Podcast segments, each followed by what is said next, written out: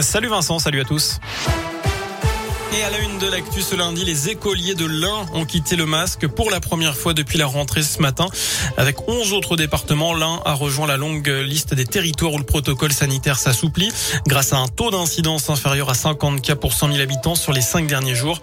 Une mesure en vigueur depuis 15 jours déjà en Saône-et-Loire. À noter que la jauge d'accueil du public est 75% appliquée dans certains lieux accueillant du public debout disparaît également ce lundi. Dans ce contexte des clubbers sans masque et des capteurs d'air, une soirée test s'est tenu pendant plusieurs heures hier soir dans une discothèque parisienne pour évaluer le risque de transmission du Covid entre personnes vaccinées dans un lieu fermé.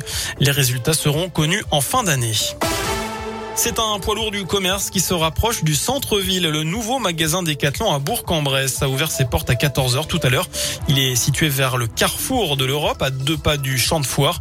Il remplace le magasin de Virial-la-Chambière. Il est plus grand, 3000 mètres carrés contre 2000 avant, et plus moderne. Radioscoop a recueilli les impressions des premiers clients cet après-midi. C'est assez facile d'accès. Pour l'instant, c'est bien, c'est plus lumineux. On a trois enfants qui font du sport, plus nous, forcément, on a toujours des choses à acheter.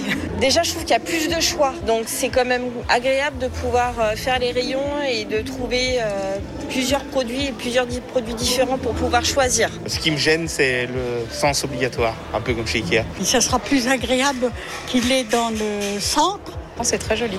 C'est plus agréable que l'ancien Decathlon. Voilà, et côté parking, 260 places ont été créées, dont une partie abritée sous le magasin. Enfin, elles doivent mesurer au moins 1m70, être célibataires et représentatifs de la beauté. Les critères de recrutement des candidates à l'élection de Miss France sont discriminatoires. C'est ce qu'affirme l'association Oser le féminisme avec euh, trois femmes qui ont dû renoncer à se présenter à l'élection. Elle a saisi la justice prud'homale, estimant que ce concours sexiste violait le droit du travail. La procédure vise les sociétés Miss France et Endemol Productions. Voilà pour l'essentiel de l'actu. Merci beaucoup.